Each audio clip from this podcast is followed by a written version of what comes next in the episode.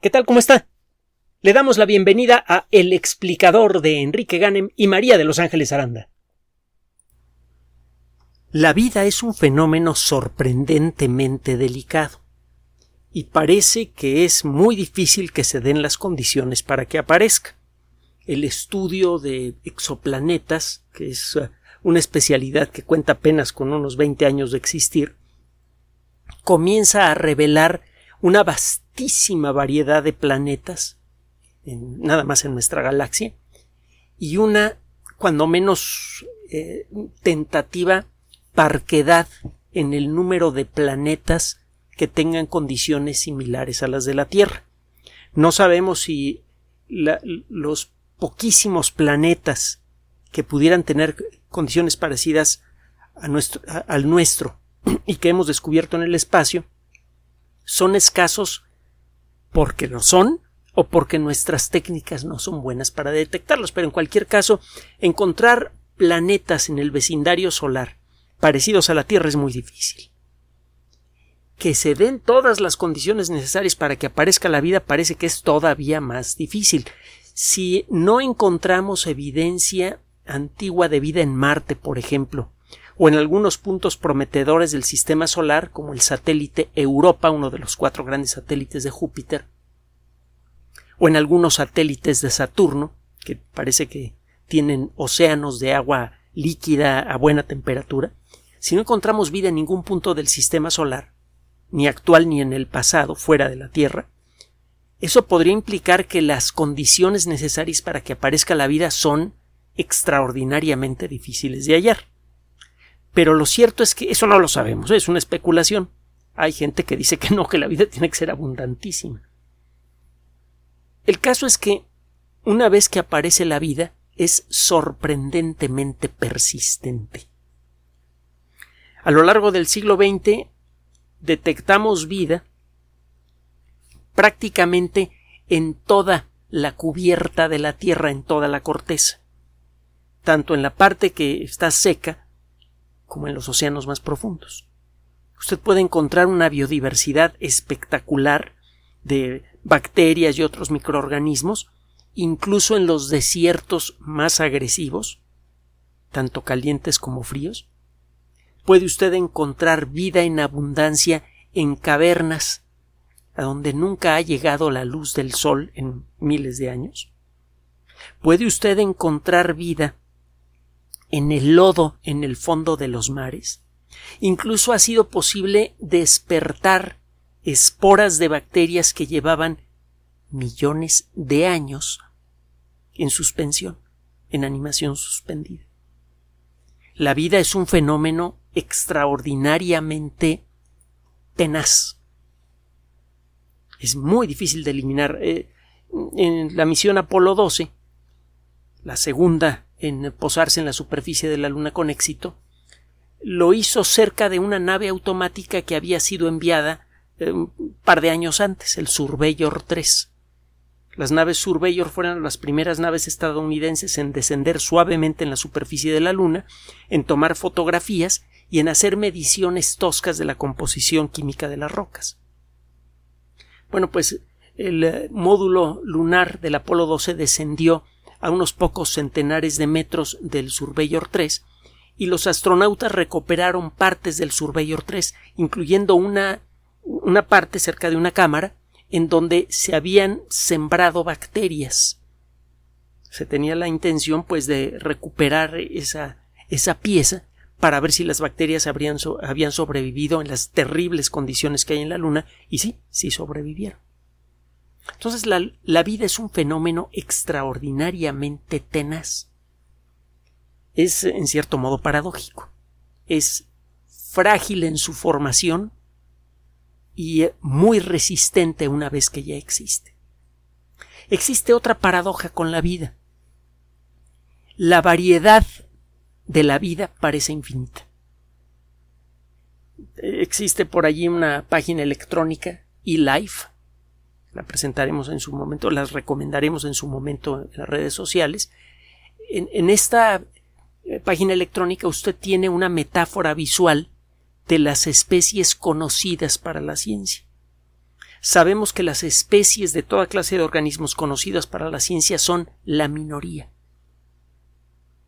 La cantidad de especies de escarabajos, por ejemplo, es enorme, sabemos que hay varios millones de ellas, y es muy probable que el ritmo con el que están apareciendo y desapareciendo especies de escarabajos sea sustancialmente mayor al ritmo con el que las descubrimos. Así que es probable que frente a nosotros, y sin que nos demos cuenta, estén apareciendo y desapareciendo especies enteras de escarabajos por fenómenos naturales, por selección natural o también por consecuencia de, de nuestras acciones. Pero bueno, la vida entonces es enormemente variable. Compare usted a una ballena con una bacteria, con eh, los grandes dinosaurios del pasado, etcétera, etcétera. Y por otro lado, paradójicamente de nuevo, la vida tiene una estructura molecular sorprendentemente uniforme.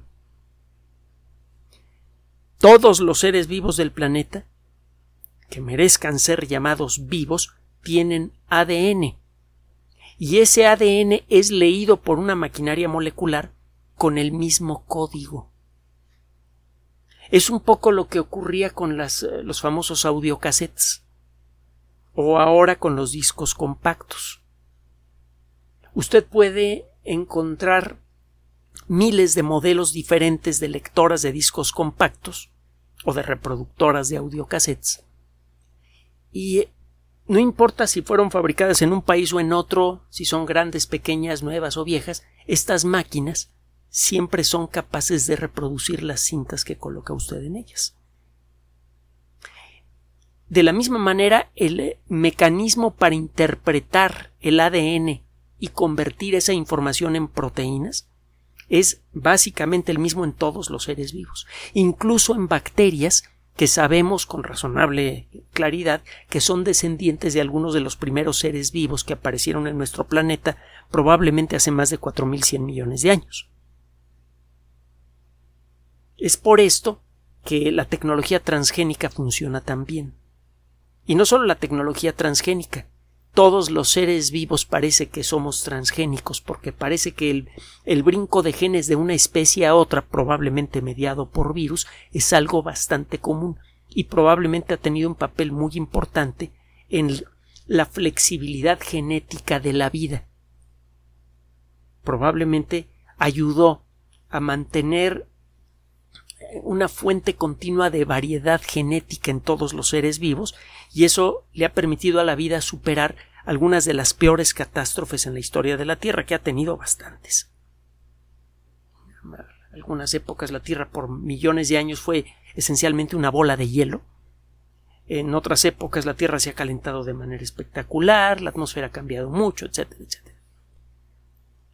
La vida entonces está llena de deliciosas paradojas. Esta última es interesante y tiene que ver con la nota del día de hoy. Todos los seres vivos descendemos de un ancestro común. Es una de las predicciones más importantes de la teoría de la evolución de Darwin. La biología molecular pudo confirmar esta propuesta de Darwin, esta predicción de Darwin, que fue realizada en forma pública en 1859, cuando se publicó su libro más famoso. Eh, la, la ciencia pudo confirmar esto pues eh, después de la segunda mitad del siglo XX, cuando nos empezó a quedar perfectamente claro que todos los seres vivos tienen ADN y que en todos los casos el ADN se lee de la misma manera y que por lo tanto en principio usted puede tomar un gene de un organismo y pasárselo a otro. El ADN, y ese es el tema del día de hoy, también es una molécula que tiene sus paradojas. Es sorprendentemente frágil nuestro ADN está cuidadosamente guardado eh, en una estructura increíblemente intrincada en el interior de cada una de nuestras células. Estas estructuras que guardan al, al ADN son los famosos núcleos celulares y lo que pasa en el interior del núcleo celular es algo verdaderamente enloquecedor. Muy, sabemos que hay muchas cosas complejas que pasan allí existe un proceso eh, de, ordenamiento de la información del ADN que deja en ridículo a las mejores bibliotecas del mundo. Y existen, entre otras cosas, muchísimas, muchísimos acólitos moleculares que continuamente están atendiendo al ADN. Existen, por ejemplo, proteínas que van leyendo la superficie del ADN y cuando aparece algún pequeño defecto lo corrigen. Y es por esto que vivimos el tiempo que vivimos. Y probablemente si mejoramos el desempeño de esas proteínas, y parece que hay forma de hacerlo, podríamos vivir mucho más. Hay bacterias que tienen estos acólitos moleculares especialmente buenos, por ejemplo el Deinococcus radiodurans, del que hemos hablado en otras ocasiones, que puede vivir en ambientes con una radiactividad altísima. Tienen un sistema de reparación de ADN fabuloso.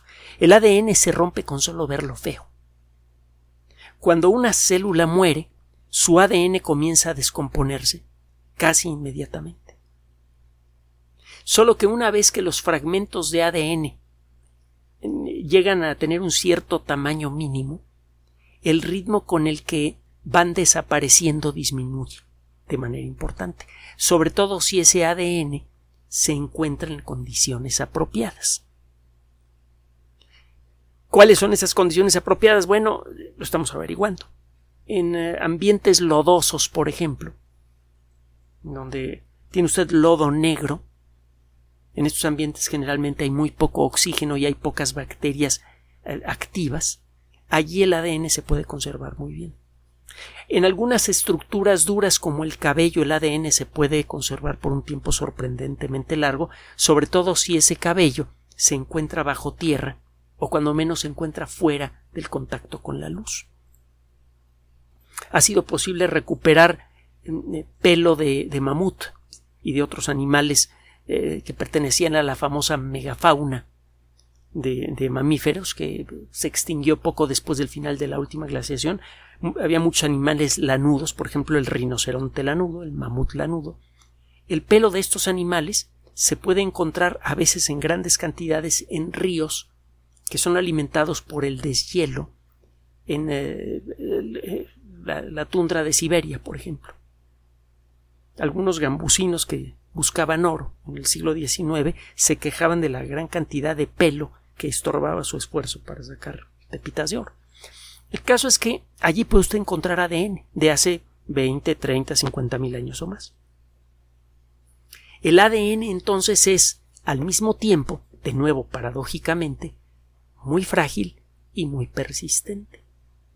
Los fragmentos de ADN que sobreviven a la destrucción de la molécula inicial pueden llegar a tener información suficiente como para poder determinar, aunque sea de manera tosca, de quién fue ese ADN. Y esto es lo que inspiró un estudio realizado en eh, Suecia y eh, este estudio acaba de ser presentado en una conferencia internacional que se llama Ecología a través de las fronteras, Ecology Across Borders. Un grupo de investigadores de la Universidad de Lund, en Suecia, hicieron un trabajo realmente curioso y que invita a muchas reflexiones. Tomaron un aparato no muy diferente a una aspiradora, de esas aspiradoras que que en lugar de tener una bolsa para atrapar la basura tienen agua. Probablemente las conoce. No tiene usted que cambiar el agua, no son tan buenas para atrapar todo el polvo, pero no tiene usted, perdón, que cambiar las bolsas a cada rato. Sale más barata la operación de estas aspiradoras. Bueno, estos investigadores tomaron este aparato, un aparato comercial, le hicieron pequeñas modificaciones y empezaron a pasear la aspiradora por el aire en distintos, en tres lugares diferentes al sur de Suecia. Al mismo tiempo, realizaron trabajos de colecta con técnicas estándar para insectos. Cuando usted va a colectar insectos al campo, eh, puede utilizar varios trucos para atraer y atrapar insectos y luego hacer un inventario de las especies que hay en el lugar. Por ejemplo, puede usted poner una tela blanca con una lámpara fluorescente, eh, las lámparas con los famosos focos ahorradores que ya están eh, saliendo del mercado, están siendo reemplazados por LEDs. Esas lámparas emiten una cantidad tangible de luz ultravioleta y la luz ultravioleta atrae a los insectos. Las telas blancas, sobre todo las que fueron lavadas con algún blanqueador, se quedan con pequeñas cantidades de, de la sustancia blanqueadora que brilla con intensidad cuando es iluminada con luz ultravioleta. Entonces, si usted ilumina una sábana blanca que fue lavada con blanqueador con luz ultravioleta, la sábana se convierte en un faro fácilmente visible para los insectos a muchos metros a la redonda. Los insectos se van a parar a la, a la sábana y usted puede escoger aquellos ejemplares que no conoce. Puede usted incluso hacer un muestreo sin tocar a un solo animal simplemente tomando fotografías.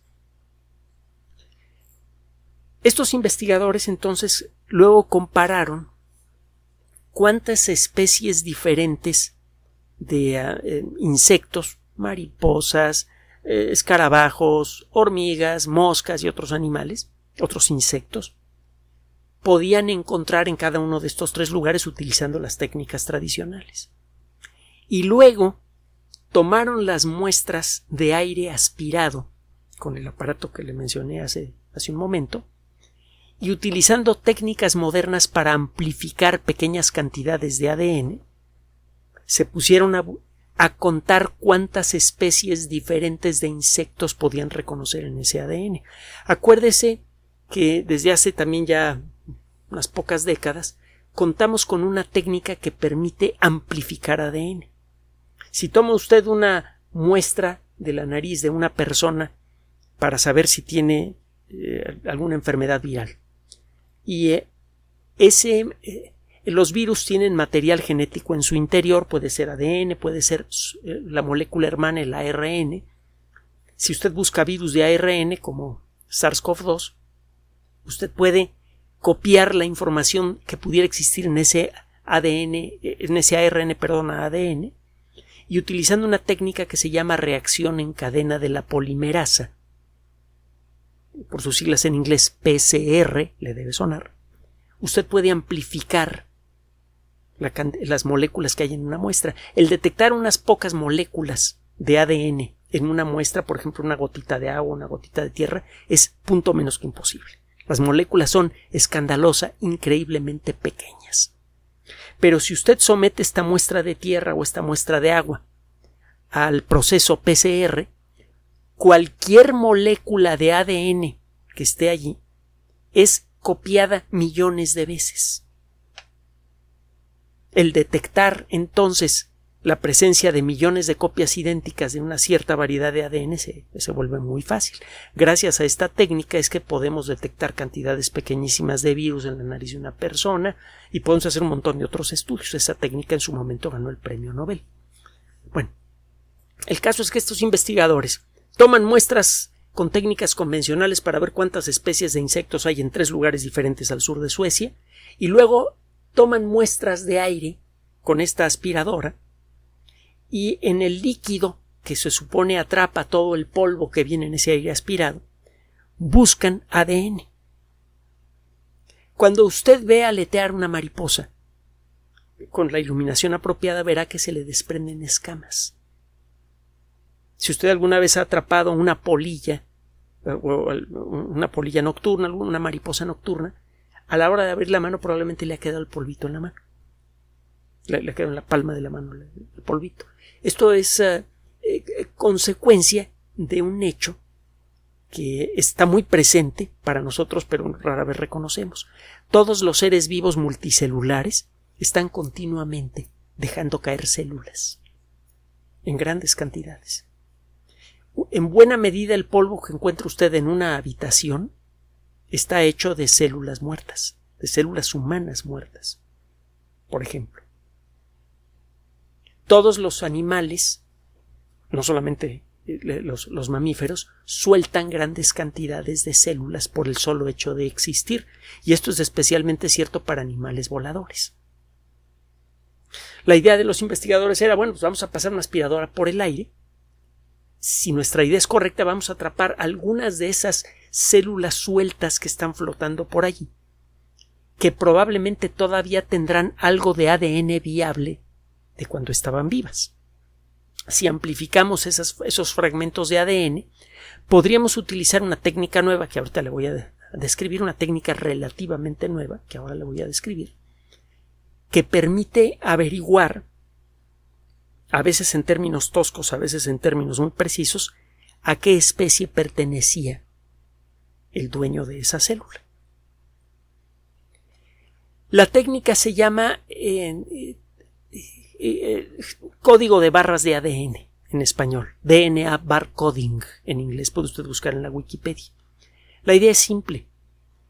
Todos los seres vivos tenemos ADN.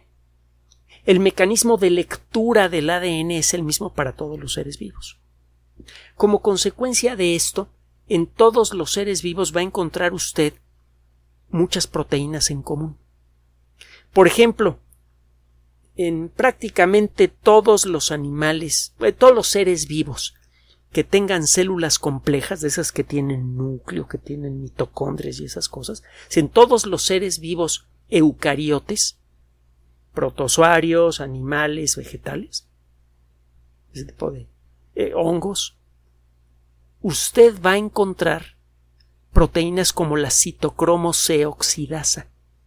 Es una proteína crucial para aprovechar la energía de los alimentos.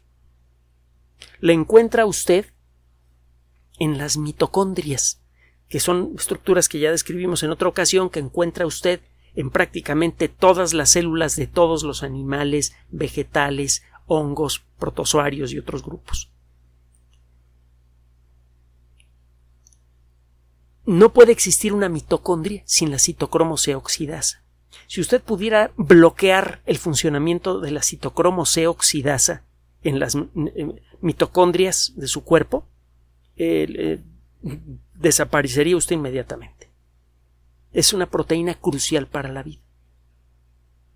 Y sabemos que existen muchos otros organismos porque ya la hemos detectado. Y la conocemos tan bien que conocemos qué parte del ADN de las mitocondrias tiene la información genética que sirve para fabricar la citocromo C oxidasa y conocemos cómo ha ido variando la, citocromo C oxidasa, la fórmula para la, eh, para la citocromo C oxidasa en distintos grupos de especies. Entonces, utilizando las técnicas de amplificación de ADN, toma usted polvo del aire con su aspiradora, lo que sale lo mete usted a una máquina que multiplica las muestras de ADN que hay en el interior, y luego utilizando esta técnica que es bastante elaborada, otro día se la platico con detalle, la técnica del código de barras de ADN, usted detecta la presencia de la citocromo C oxidasa y sus características. Cada variante de la citocromo C oxidasa le genera el equivalente a un código de barras. Si el código de barras de la citocromo C oxidasa de las muestras que tomó usted del aire no corresponden a, un ser humano, usted puede comparar con la ayuda de una computadora y de programas de biocomputación es, ese código de barras de ADN de la citocromo C oxidasa del polvo que tomó del aire con grupos de distintos organismos. El sistema al cabo de poco tiempo le dice mira, encontramos 27 eh, eh, variedades de citocromo C oxidasa bueno, de ADN que codifica para la citocromosis oxidasa en la muestra que me trajiste. Los primeros cinco pertenecen a insectos. Y de hecho, de esos cinco, dos pertenecen a lepidópteros, es decir, a mariposas, dos pertenecen a himenópteros, es decir, eh, avispas, hormigas, etcétera, etcétera, etcétera. El sistema puede decir a qué categoría zoológica, a qué categoría taxonómica pertenece la citocromo C oxidasa, cuya fórmula se encuentra en el ADN que usted atrapó del aire. Entonces, ¿qué es lo que hicieron estas personas ya para no confundirnos demasiado con este rollo? Pasan la aspiradora por el aire, atrapan células individuales que están flotando por allí de insectos y logran identificar insectos que también aparecen en las técnicas de muestreo convencionales. Esta técnica eh, es eh, limitada. Se trata de un primer ejercicio. De hecho, el artículo apenas lo acaban de escribir y se encuentra en este momento en prepublicación. Lo están analizando expertos. Ya fue presentado en este congreso que le mencioné. Los investigadores encontraron muestras de 85 especies, incluyendo mariposas, escarabajos, eh, moscas, hormigas y, animales relacionados con, con estos insectos. Encontraron también material genético de nueve especies de ranas, aves y otros vertebrados. La técnica tuvo sus fallas. Por ejemplo, en las trampas convencionales, utilizando técnicas convencionales, encontraron 48 especies de polillas. La técnica de aspiración nada más logró identificar a nueve, pero las nueve que fueron identificadas con esta técnica sí existen en eh, los lugares en donde se hicieron las muestras de manera normal. Es decir, la técnica funciona, aunque en este primer ensayo no detecta a todos los seres vivos que hay en ese ambiente. Esta técnica se puede desde, luego mejorar muchísimo. Se cree que podría llegar a ser lo suficientemente confiable para hacer levantamientos ecológicos confiables en grandes zonas. Podría servir para evaluar eh, los esfuerzos que se hacen para conservar un gran ecosistema, por ejemplo, los Amazonas. Usted puede detectar la abundancia relativa de distintas especies de, de árboles, detectando su polen y midiendo cuánto polen de cada especie hay. Esto podría incluso automatizarse. Podría hacerse bastante rápido. Podría usted utilizar esta tecnología para detectar con mayor precisión ADN fósil. Podría usted detectar también la presencia de especies que se creen extintas. Y podría tener también otras aplicaciones menos agradables. Por ejemplo, si llegara a hacerse lo suficientemente sensible, se podría utilizar este tipo de técnicas para detectar la presencia de ciertas personas personas que están siendo buscadas por la justicia, por ejemplo. También podría utilizarse para extraer ADN de personas de una gran población sin el permiso de estas personas. Y el ADN, la información que hay en el ADN se puede utilizar para hacer cosas maravillosas como medicamentos mejores o para hacer cosas ya no tan maravillosas que se, se las dejamos a su imaginación pero que pueden involucrar entre otras cosas ejercicios de racismo. Esta tecnología ya se encuentra operando de manera tosca. En cinco años, si sigue por este camino, podría convertirse en un gran aliado para la conservación ambiental y también podría convertirse en un peligro social si cae en las manos equivocadas. Como siempre, hablamos de estos temas con la convicción de que la divulgación de las ciencias es fundamental para que la sociedad humana se entere de lo que se puede hacer con el conocimiento para que de manera colectiva se decida qué se quiere hacer con él. Una última observación. No deja de llamar la atención la enorme vitalidad de la vida. Los seres humanos somos una gran colonia de células especializadas que trabajan estrechamente para integrar a una individualidad. Un adulto tiene aproximadamente unos 100 millones de millones de células. Cada una de esas células es una ciudad increíblemente vasta, en donde suceden cosas extraordinariamente complejas de toda esa maravillosa complejidad que involucra cada una de, las, de nuestras células y de la interacción de cien millones de millones de ellas es que surge lo que somos.